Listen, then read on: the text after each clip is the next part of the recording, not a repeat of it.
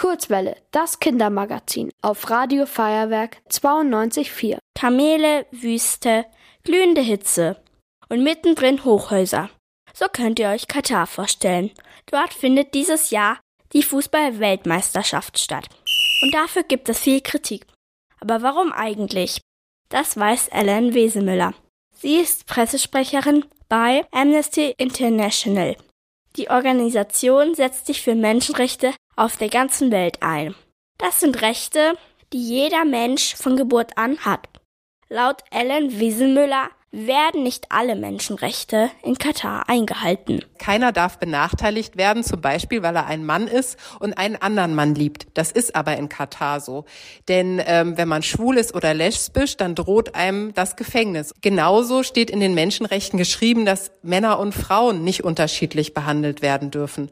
Und auch das ist aber in den Gesetzen von Katar festgeschrieben. Frauen müssen zum Beispiel fragen, ob sie heiraten dürfen. Wirklich gleichberechtigt sind sie also nicht. Aber die fehlenden Menschenrechte sind nicht das einzige Problem in Katar. Weil die Menschen dort normalerweise gar nicht so viel Fußball spielen, mussten viele neue Stadien gebaut werden. Um genau zu sein, sechs neue Fußballstadien. Als feststand, dass die WM in Katar stattfindet, hat das Land einen Plan vorgelegt. Demnach sollten die ArbeiterInnen der Stadien besonders gut geschützt werden. So Ellen Wesemüller. Die hatten also bessere Rechte als alle anderen Menschen, die in Katar sonst gearbeitet haben. Und das ist bis heute so.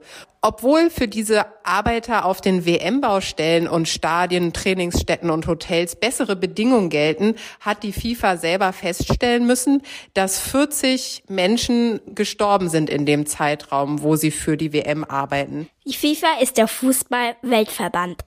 Und laut der FIFA sind nur vier Menschen aufgrund der schlechten Bedingungen auf den Baustellen gestorben.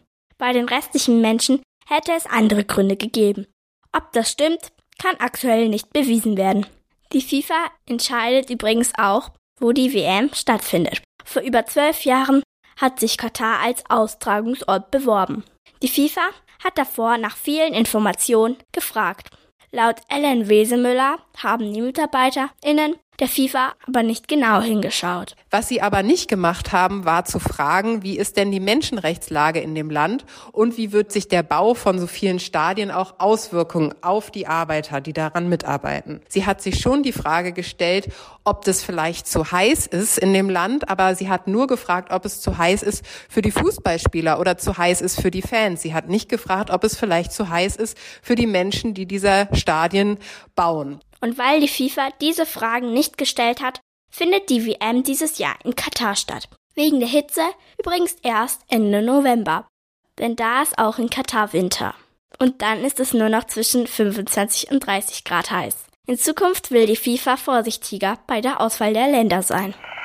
Ihr wollt auch ins Radio?